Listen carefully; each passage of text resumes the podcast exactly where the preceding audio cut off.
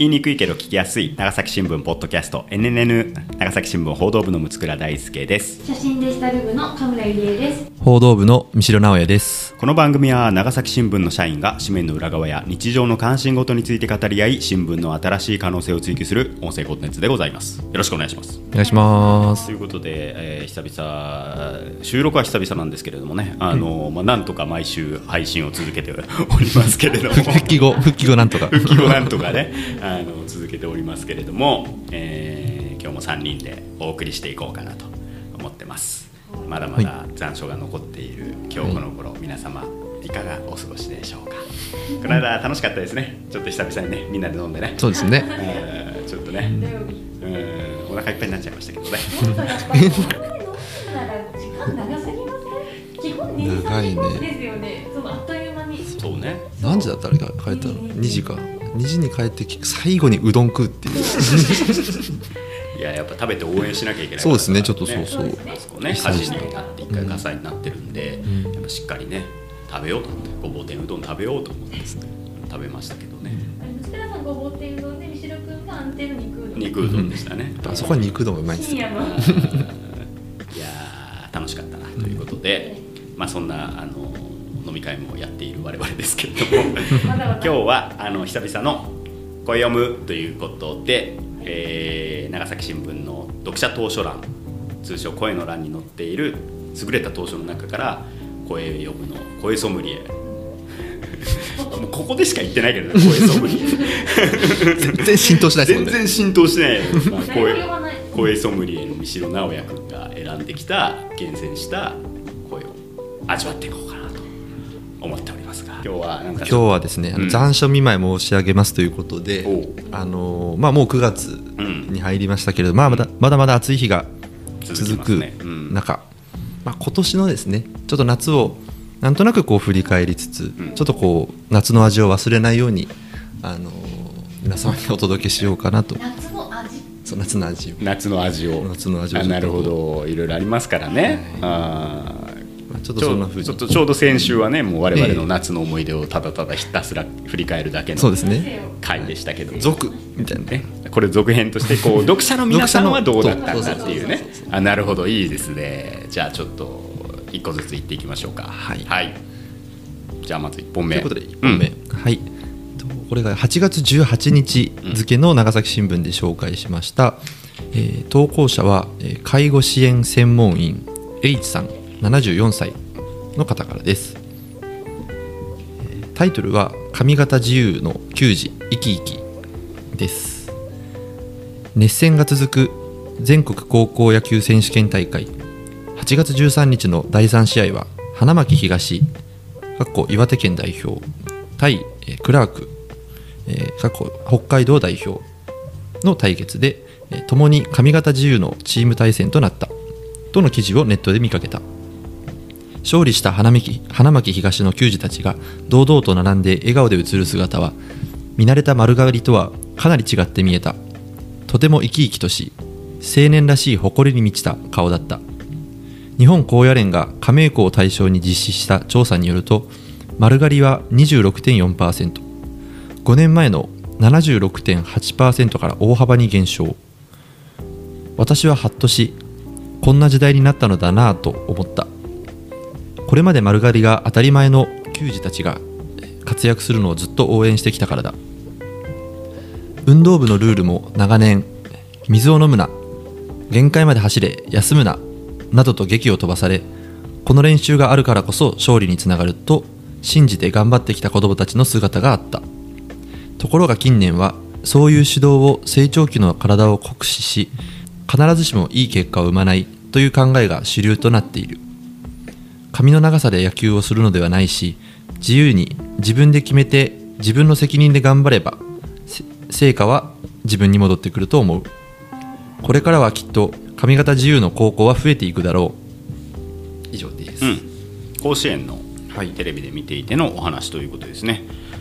まあ、結構話題になりましたよね、その今今年の甲子園、まあまあ、徐々に多分ね、坊主じゃないあの高校っていうのは増えてきていたんでしょうけど、今年は確かにちょっとこう目立ったというか、まあ、まさに優勝したね、慶応高校とかはもう全然あの今までのこういわゆる高校球児ねイラスト屋さんから提供される高校球児のイメージとは だいぶ違った、あのまあ、髪型も皆さん自由にしているしステレオタイプな高校球児とはちょっと違った姿が印象的だったりしたんですけれども、はい。まあ、なるほどね、あのーそんな時代が来ているんだなという感じがしますけども、まあ、これこの間のさこの校則この間っつっても結構前だけど、うん。その校則の話でもその、まあ、高校生各あるべきみたいなのがうん。意外とこう曖昧なあの決め方をされていてでまあ、そのなんかルールがそのままずっと続いてて、まあ、理不尽にその生徒たちの自由を抑圧してるんじゃないのかみたいな議論ってうん。ここ数年で結構高まってきたと思うんですけどその中でも分けてもこう高校野球部ってなんかよりこう抑圧的というかあのルールががんじがらめみたいなところはあったので、まあ、この辺がちょっとこう変化してきてるのかなっていうのを、まあ、なんとなく私もあの高校野球の、ね、球児の姿を見ながら思ったりはしたんですけどね。なんかこう考えれば考えるほどあの今回多分ベスト8のうちよ4校ぐらいが多分髪型自由うんの学校で、うんでなんかこうやっぱそれでおってやっぱ思ってうん。いたんですけどなんかあの考えれば考えるほど髪型って関係ないよなってういう、ん。でそれをなんか証明しつしつつあその、まあ、準決勝とかですね、でしつつあるんだなと思ってたらやっぱ優勝校がそういう髪型自由の慶応になって。で,、なんかこうなんで坊主なんだろうっていう。なんなんだろうねじゃあまあたい単純にさあの猛暑の中で野球やってる時に、こう髪の毛が結構長かったら暑いかもなって思ったりはするんですけど、あの全スポーツで丸刈りにしなきゃいけなくなりません？そうねでもなんかやっぱこう、まあ、でもそもそも甲子園のまあ時期にも議論があるわけじゃないですあかー。そうそうそう、ね。だからその髪型だけじゃなくていろんなべき論がなんかこう、うん。野球スポーツ、まあ、特に高校野球とかではなんかあるような気はしなくもね。なんかこう、やっぱ90は坊主丸刈りだよねうん。みたいな、坊主だよねっていう言いがちな人って多分涼しい部屋であのビール飲みながらあのこれ偏見です。偏見なんですけどあのいやー爽やかだな素晴らしい試合だななるほど。感動するなって言ってるイメージがあるんですよ。あのもう完全に消費しちゃってるわけですよね、うんそうなんですよ。のなんていうかストイックな高校球児、昔ながらの高校球児の姿を、そして自分は自由を謳歌していると、うん。なんかこう,、うん。そう消費感があって、まあそれは多分マスコミのうんうんうん責任もあると思うんですよね、なるほなんかこうなんでやっぱ野球だけなのかなっていうのがい いまだにわからないんですけど。いやそうですよ。ここまでドラマになんかこうするのかっていう、まああんまり言うとさその某新聞批判になっちゃいそうになるけど、まあ、例えばよくね私がいつもあのここういう話題の時に切れ散らかしてるのがその吹奏楽部がね、うん。高校野球の応援に行くために、うん。自分たちのその全国大会なりコンクールをこう蹴って高校野球の方応援に行きましたのが美談のように語られるパターンとかさ、見てるとさ、うんね吹奏楽部の人たちだって甲子園と同じぐらいガチで勝負してんだけどなみたいな。それをなんでわ分かってあげないのかなっては思うけどね。まあまあそそれを美談として消費することでよりなんかこうこう高校野球の神話化が進んでそれって結局野球部にとっても吹奏楽部にとっても長い目で見るとねいや本人はそれに納得してるのかもしれないけどあんまりその不幸なことだなと思って。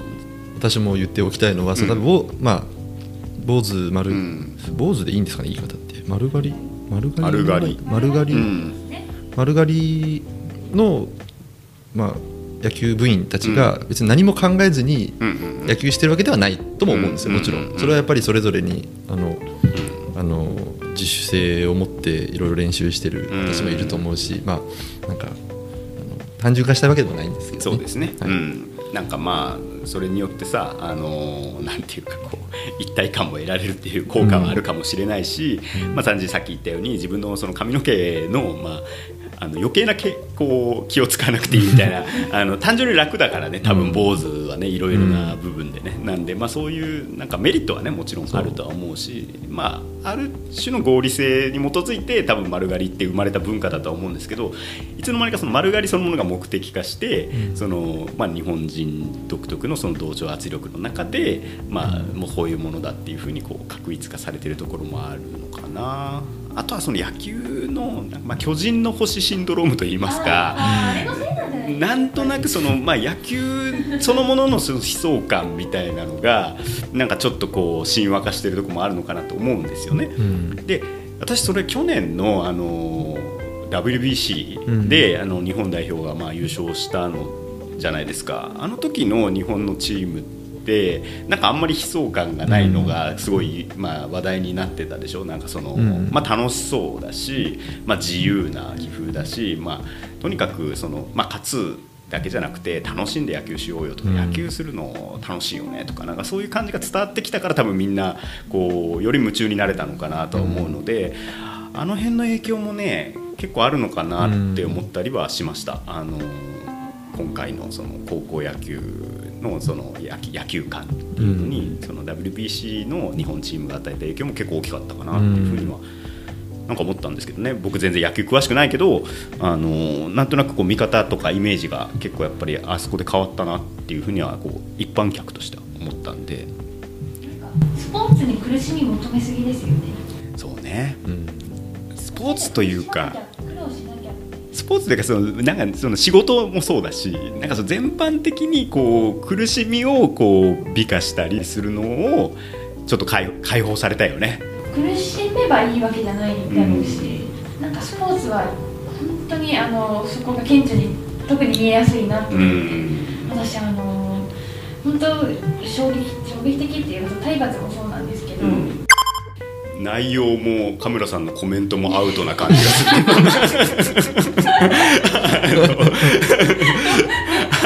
いずれにしてもアウト。あちょっとカムラさんがねあのあるねあの少女時代のあのスポーツに関してのエピソードを今披露したんですけどあの内容もコメントもアウトすぎてちょっとあの、えー検閲いたしますけど。黒塗りで 多分あの私思い出すのはの後にピューみたいな音がはい 編集編集されてると思いますけど。あの真面目で言ったのいやいや皆様にも約束 いやもちろんもちろんんあの真面目な話ですよ。あのですけどあのまずそう神村さんの話ではないというところがまず一つと あのあーっていうね。まあいろいろなんかククリアランスにちょっとこうあのふ不安がありますのであのちょっとねあのでもまあまあまあいあの確かにそれまあ内容としてはもう確かにその体罰良くないですよね。って言って体罰を肯定するようなあの共同体のこう論理みたいなのが結構あるから、それはよ違うよということは言っていきたいという話ですよね。美しい言葉でえー、そうそうそうそういうことでございますけれども、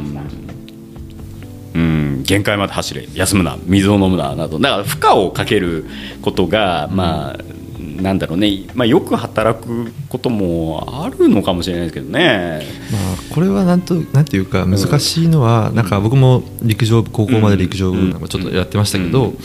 なんかその限界まで走ることがまあ必要な時はやっぱあるんですよ、うん。まあ、水を飲むのはもうちょっと今は言語道断というか、うん。そうまあ、ですね。それはちょっと命に関わる話なんであれですけど、限界まで走るっていうことだけを見ると、あのまあ、まあ必要な時はあって、うん。でもその限界っていうのはそれぞれのその選手一人一人によって違うし、あのまあ、それは例えば何を目標にするかタイム更新を目標にするのかとか、うん、なんかこ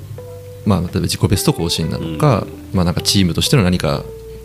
ね、ベスト8とかん。だからいろいろなものによると思うんですけど限界まで走ることが目的化してはいけないと思うし、うんなるほどなるほど。それだけど一番いいのはやっぱその選手自身が限界まで走る意味とは何なのかっていうのをきちんと理解した上で、この目標を達成するためには限界まで走らないと、うん。もう一歩次のなんか力というか得られないんだろうなって思って自分で限界をちゃんとこう超えていこうとうん。する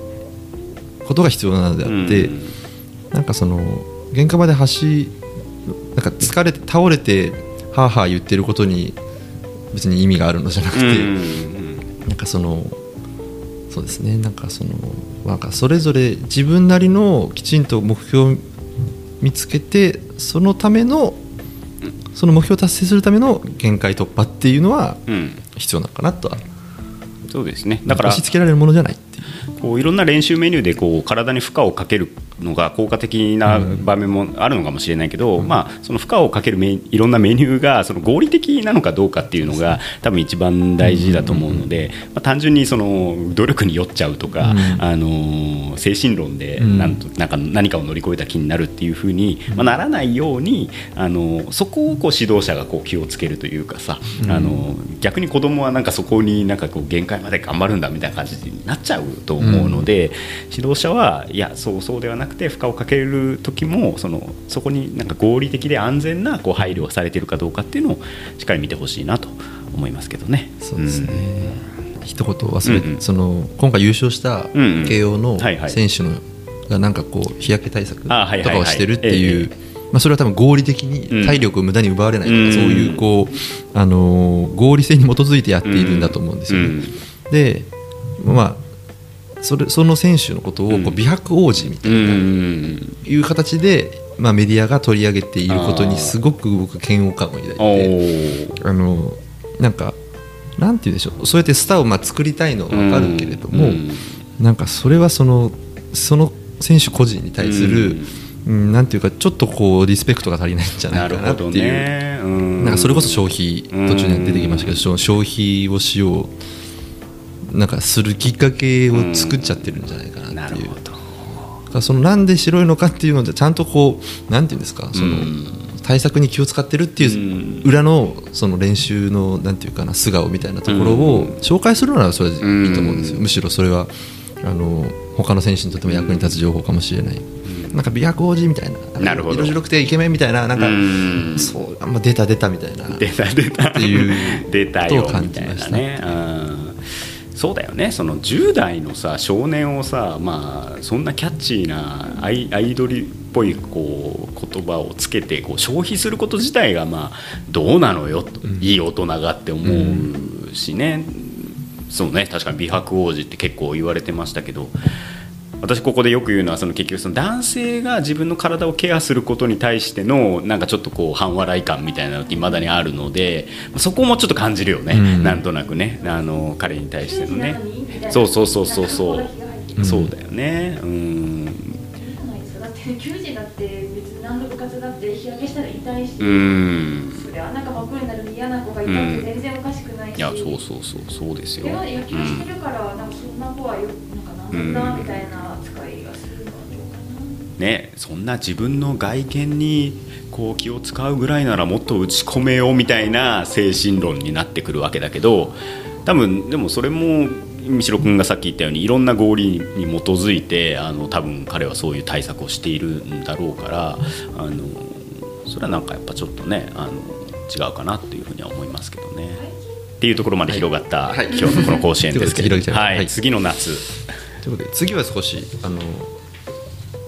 まあ前も多分うん。ご紹介したことがある方かもしれないです、しましたっけ？はいしました。しました？よあの虫食べる人。です食べる人。で すそうそうそう。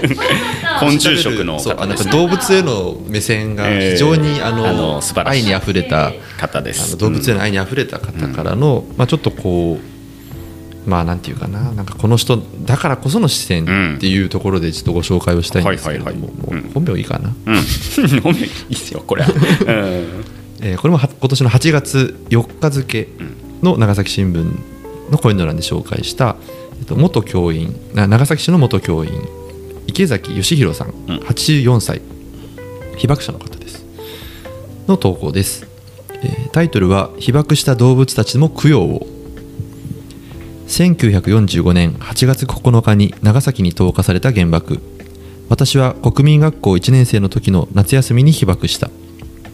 強烈な光瓦は飛び家の中もぐちゃぐちゃになった。その日の夜裏山の防空壕から燃え盛る長崎県庁を眺めた。当時市内の交通機関は路面電車が主で市民は道を自由に横断するなど現在の交通事情と大きく異なっていた。資材運搬は木製の長い荷台をつけた馬車が走っていた。現在の平和公園の場所に当時刑務所があり赤レンガの塀で囲まれていた。祖母の友人宅へ行く際祖母に連れられて近くの坂を登るとき塀の外に豚舎があり私は昼寝をしている豚の大きな耳を見るのが楽しみだった。祖母の友人のご一家は仕事で出勤していたご主人を除き全員が爆死された。豚舎の豚たちも皆爆死したのだろう。被爆した市街地には馬の死骸もたくさん横たわっていたそうだ。そして店も食料もなくなったため被爆者は爆死した馬の肉をそぎ取って食べたと友人から聞いたことがある。原爆投下から今年で78年。8月9日には爆死したあの馬や豚たちも供養してあげねばと思っている。以上です。うん。まあ、あの今もちょっとお話ししたように池崎さんはねあの非常に生き物に詳しい方であの僕らもねなんか珍しいあの昆虫見つかりました珍しい植物見つかりましたみたいな時に池崎さんにちょっとアドバイスを、はい。あの聞いたりすること結構あるんですけど、あのでこの間ねその昆虫食のね、あのことでなんかその何でしたっけ？ねね、セミを食ってみたみたいな。するとなんスルメの味がしたみたいな。なんかあのナチュラルに虫食ってるリポートがこういうの欄に載っててギョッとするみたいなあのいう方の、はい。えーでこの方被爆者でもあって、はい。まあ、ご自身の被爆体験なんですけれども、まあ、その池崎さんの視点生き物に対しての視点というのが、あの綴られているというものですね。こう豚舎ねあの豚小屋ってことですよね、はい。だからそそうねあの結構さあの原爆のその被爆体験とか聞くとその馬の死骸がね、こう転がってましたっていう話はよく聞くじゃない。でその豚舎とかもねあったんだねね。長崎市内にね。しかも爆心地の近くですね。ねうん。浦上刑務所の近くっていうから、浦上刑務所になるよね、平和公園の。本当にそこの近くっていうことよね。うそうですよね。ん。これがいいよね。昼寝をしている豚の大きな耳をする、うん。見るのが楽しみだったっていう、こうね池崎さん子供の時からこんな感じだったんだな みたいななんかちょっと癒される感じですけども、まあちょっとね悲惨だよねここの家の、ね、方はそのご主人を除き全員がまあ原爆でお亡くなりになってもちろん豚たちも死んだんだろうなということが書いてあります。うん。ちょっとあまり考えたことがない視点っていうかね。その豚がいたことがねなんかちょっと知らなかったので、またもう当然いろんな動物も犠牲に、まあ、なっているんでしょうから、なんかこう原爆ってなんかこう街の被害とかなんかこう、まあ、人の、ん。まあ、特にに人人数とかでこう、うん。カウントされるんですけどこういうなんか、うん、と池崎さんとか特にこう戦時中の暮らしとかにもこうんううん。かなり詳しいというかうん記憶がすごいあって。でなんかそういう中でその戦時中に見ていたなんか日常の風景みたいなうん。それは池崎さんの目線から見るとん。こう動物を通しなんか動物がい動物も生きていた長崎みたいなうん。なんかそこも奪われたんだなっていうなんかもう一つのこう新たな新たなっていうかうん。気づかなかったうん。視点を一つ教えてもらったなっていう。うん。なんか原爆っていろんなし角度から見れると思うんですけどあこういう視点もあったなっていうこう命を奪うっていう視点なんかそこを教えてもらった気が。そうね、はい。あの本当にいろんな生活の営みがあって、うんまあ、それをこう、まあ、根こそぎ奪っていくっていう、うん。まあ、そういうことってなんか頭では分かっているけど、まあこうやってなんか細々としたこうシーンをあの説明していただくことでよりねあの悲惨さがこう伝わるというか。最近あのレレクナのうん。林田さんあのレクナーっていうあの核廃絶研究センターっていうところで特任研究員をされている林田さんっていう若い方がいらっしゃるんですけどその方があの戦時中というかの,、あの写真を集めてるじゃないですか、原爆投下前の、ああいうのとかはすごくいいあの試みだなとか思ってて、あのね、なんかその原爆が落ちた後の写真とかはよく見るんですけど我々は、じゃあなんかその原爆が落ちる前はどういう生活があったのかみたいなのってなかなかねあの見ないしあの以前ねあの三代さんがあの10日前の長崎原爆10日前の長崎のその映像がね、残ってて、まあ、それをこう特集でね、あのー紹介してくれたこともありますけどああいうのとか見るとやっぱこう結構衝撃を受けますよね、なんかその10日後の風景をさあの我々知っているだけに逆になんかこうなるほど。これがなくなっちゃったんだっていう感じがこうより切迫した感じにはなるよね。うん。今ふと思い出したんですけど、うん。あの髪を溶かす8月ってああはいはいはい。あのあの演劇がありました塚原さん塚原先生のね。うん。あれも結局ピカまでのそうだね。シーンですよね。うん。あの8月11時2分までの1時間をね、リアルタイムで演劇でやっているという高校長崎高校演劇の名作がありますけれども、うなんですよね。まさにねそうそうですね、うん、あとはその映画アニメーション映画ですけどこの世界の片隅にとかねあのまさしくそういった当時のあの広島の人たちがどんな暮らしをしていたのかっていうのをすごい詳細にあの、まあ、原作者の河野さんがあの検証されて、まあ、それをもとにあの世界観を構築しているので、まあ、非常にそれもあのすごい作品だったなと思うんでね。ああいう作品っていうのは長崎でももっともっとなんか見たいし、こう知られてもいいかなっていうふうには思いますね。うん、なんかあの原爆資料館の今こうリニューアルが、うん。まあ、2年後にあるので、うん。それどうやってリニューアルするかって話があるんですけど、うん。今の長崎原爆資料館ってうん。あのまあなんかこう原爆が投下された後の、うんうん。そうですね。こう、ん。なんか破壊された街を再現したレプリカとか、うん。まあ、いろんな写真とか、うん。あの溶けたガラスとか、うん。そういうのいっぱいあるんですけど、うん。結局その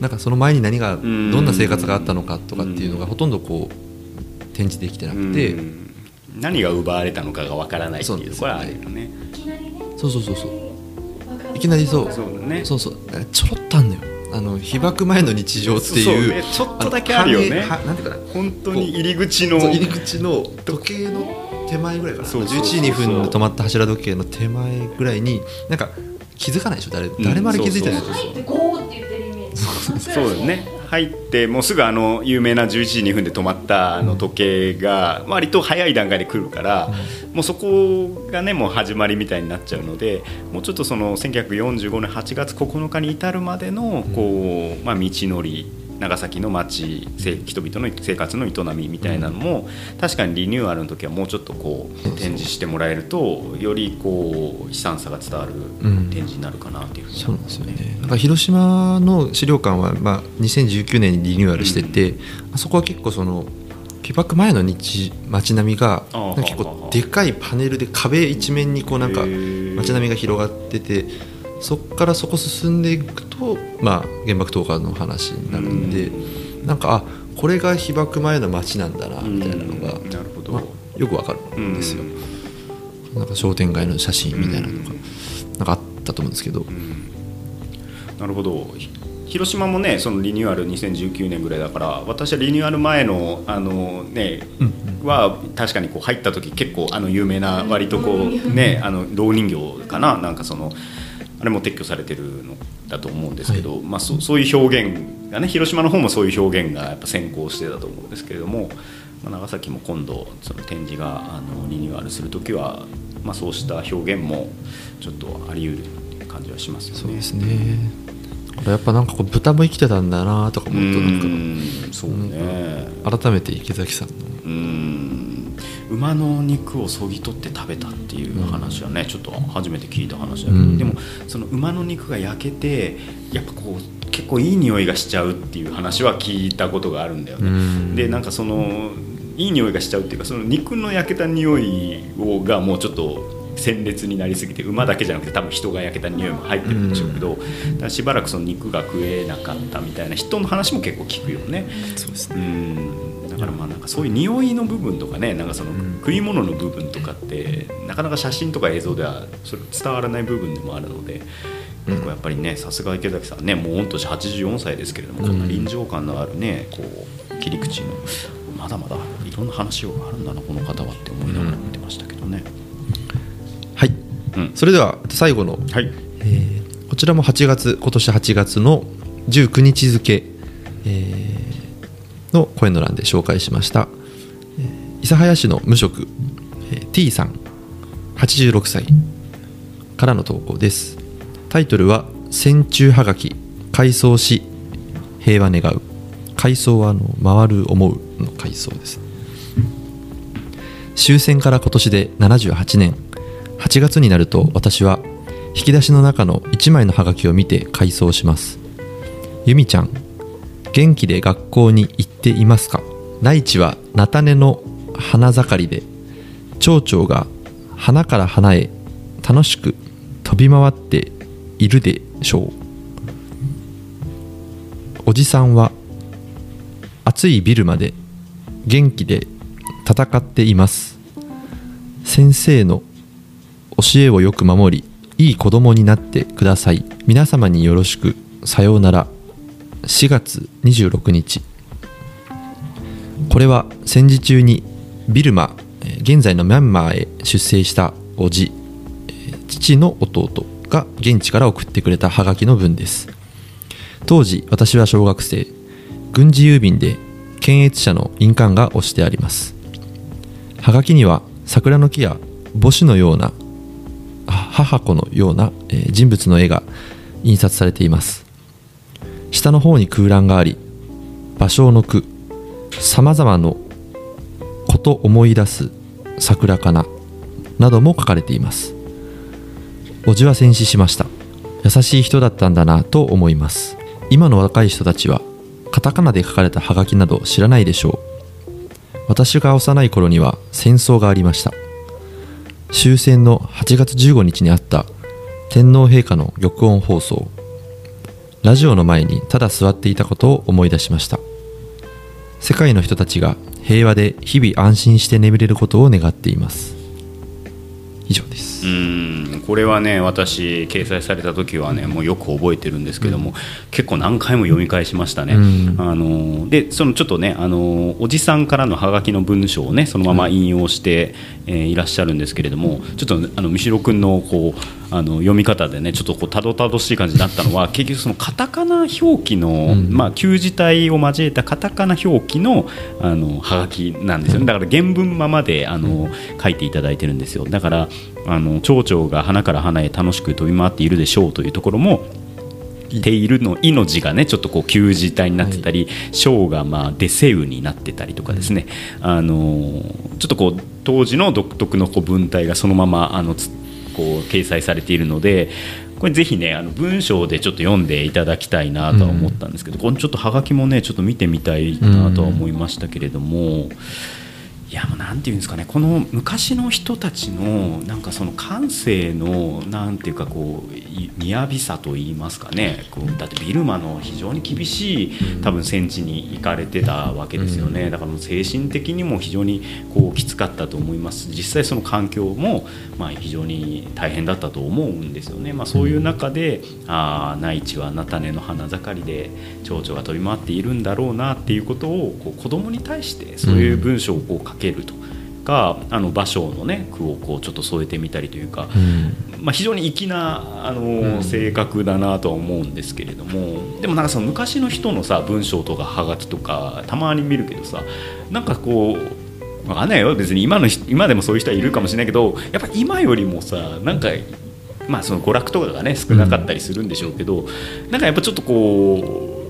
教養というかなん知性をすごく感じることが多くて、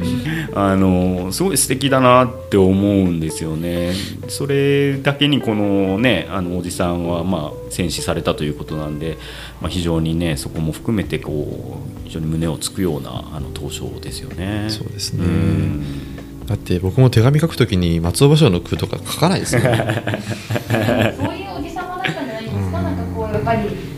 短歌とかなんか読書が好きで文化的素養があるおじさま、そういう人がこうね戦地に駆り出されていってしまうなんか切なさもあるし、いやー粋なこと書い書きたいね。僕もあのほらたまに文通してる今高校生のあの女の子とかねやっぱちょっとこう粋なこと書きがちだもんね。なんかねあの秋の夜長にみたいなこと書うん。書きがちだからやっぱちょっとこのおじさんの気持ちは分かるよ僕は、うん。確確かかっこつけてますよ、うん。特に姪っ子甥っ子とかにちょっとかっこいいとこ見せたいみたいなそうそうそうそう。それもあると思いますよ、だからう。うん、そうそう。だから今後ほら神村さんがさご自身のね今はまだねあのほぼ動物ですけども。まあ、ほぼ動物ですね。この前の動物もうえまあそその話はねこれあの先週聞いていただくということでいいんですけどあのとかにさ何かこうちょっとお手紙とか書くときに「ああやっぱゆりえお姉ちゃん素敵だわ知的だわ」みたいな感じの、うん。いらっしゃいなみたいな。そうそうそうそうそう。なんかそういうのを書きたいですよね、うん、文章とか言葉遣いとか言葉選びにも何かこう美しさがその人の内面の美しさとか豊かさがこうにじみ出る文体になる。ありますね、うん確かにね。これからこの86歳の方なんですけど、うん。この女性も、うん。なんかこの80代の女性結構好きなんですよ80代の女性にやっぱ心動かされる私そうそう。去年あ今年の春まであのお花習ってたんですけど長崎帰ってきてから、お花の先生も80代前半でなるほどまあ、もちろんお花とかお茶をこうしてきた人だから、うん。もちろんそういうこう積み重ねもあるんですけど、うん。なんか先生がちょっとちょっとしたお茶とか、うん。季節に応じた稽古の後のお菓子とか。例えば今の時期でお彼岸だからね あのまあちょっとそこら辺で買ってきた材料だけどあのおはぎ作ったから食べるって出してくれる感じとか。細かな思いやりをこう感じる心遣いを感じるですそう包む時のなんいろいろものとか逆に私がなんかあの大月謝をちょっとしわしわのあの先生とかだったら結構やんわり怒ってくれる。ああそうなんですね。神村さんこういうものはねって言こうっていうのはねできるできるだけシャンとしたの選ぶのにシャンとしたの。あシャンとしたの。いいですね。そういうこうそういうことが札なんて言わないんですね。そうそうそうそう となんかね綺麗なの選ぶのよって呼ばれたりとかなんかいいんですよ。だからこのお手紙もちろんおじさま若いねだいぶ若いおじさまだったと思うんですけうど、ん。そうね。いくつぐらいだったんだろうね。うんこの頃の方じゃないと出せない雰囲気ってあるなって思って。あでも確かになでも多分このおじさんもね生きてね80代とかなってたらさ、うん。多分素敵なね文章を書いてるんだよね。うん多分もう変わんないですもんね。多分このわかんない。30代だぐらいだったのかわかんないですけど。そうね。もこのぐらいにできた文体とかもうそうそうよね。中身変わんないから多分僕たちももう感性とかセンスがね。もう無理じゃないですか。いやいやそんなことない。人間はいつだって変わるんでますすかね。よでもこの T さんこのおじさんもさることながら、この T さんの文章自体にも非常にこう控えめだけれども、うん。非常にこう確かな文才といいますかそうですね。この方の人間のそう読みやすかったですよね。いやすごいいいですよね。でしかもなんていうかこう玉音放送ね座っていたことを思い出しました。世界の人たちが平和で日々安心して眠れることを願っています。安心して眠れることを願っていますっていうのがすごいいいよね。うん。確かにね眠れない人がいっぱいいるからね。今、まあ、まさしくロシア・ウクライナのね戦地とかを思えばさ。うんまあ、あとこのおじさんの手紙の最後にやっぱ「さようなら」って書いてあるじゃないですか。そうね、これやっぱ読みながらなんかこの「さようなら」には、うん。まあ、手紙の最後に普通に書く「さようなら」だけではないやっぱり「さようなら」があある、るよなーって思いながら。うん。これが最後これが最後と思ってたかもしれない。そうね。なんかちょっとお重いよね、ここにある「さようなら」はね、本当にねこのえー由美ちゃんにとってはさ本当に、まあ、おじさんとの「さようなら」になってるんだけど、うん。でも、まあ、この「さようなら」を形として残っていて、うん。こうしてね、あのーまあ、毎年のようにこう引き出しからこう取り出して見るって見ることもできるし、うん。まあこまあ、ひいてはこうやって僕たちがねこのうん。おじさんの思いみたいなのを知ることもできるので非常に良かったなと思いますね。そうですね。うんあの最近うちのほら NNN にも登場してくれた橋本舞さんがさ、あのご親戚のねあの亡くなられたあの原爆で亡くなられたねあのおばさんからこう来た手紙をおばあちゃんがこう大事に持っていたということが分かって、まあ、そのおばあちゃんと一緒にねそのおばさんのこう、生活というか生き様をこう辿っていくみたいな記事が結構あのうちの新聞社の中ではこうネットでもうん。読まれてましたけれども、まあ、なんかこういう手紙とかね当時の手紙とかそういうのもなんかもっとあると思いますよ。こう掘り起こせば。なんでまあなんかそこからにじみ出てくるその亡くなった人たちのこう人となりとかねそういうものも、まあ、一つのこう戦争を伝えるこう手段の一つかなって思います。そうですね、だからこういう手紙とかって多分大体はその持ってた高齢者の戦争体験者のおじいちゃんおばあちゃんとかが亡くなった時に子や孫が見つけるっていうケースが多いと思うんですけど、多分そうなると誰が誰の手紙なのかとか、手紙くれた人がどんな人なのかとかって分かんないんですよ。もうだからなんかできるだけその手紙とかそういうなんかなんだろうもの残してるものとかを早めに見つけて、うん。それを知ってる人にこれ何なのってちゃんとやっぱ聞いてそうね。書き留めたりしとかないといけないなってやっぱり特に最近思いますね。あとはね昔の手紙ってやっぱりインクとかさうん。鉛筆の芯とかもだんだんこうね、こう劣化していってこうみ読めなくなってしまう可能性もあるので、うん。保存も含めてねあの、もしこうご自宅になんかそういうものがある方はねこう早めにこう保存と継承をねあのね。していただきたいなと思いますね。というわけで今日はちょっと最後は結構ねあのガツンとあのしんびりしたものでしたけれども皆さんの夏はいかがだったでしょうかとい。いうことでね、あの声の欄を通してねあの夏の思い出をちょっと語り合い、まあ、来たるべき秋を迎えるというね、い、い回だったと思います。はい、じゃあ今日はこの辺で、はい、お願いします。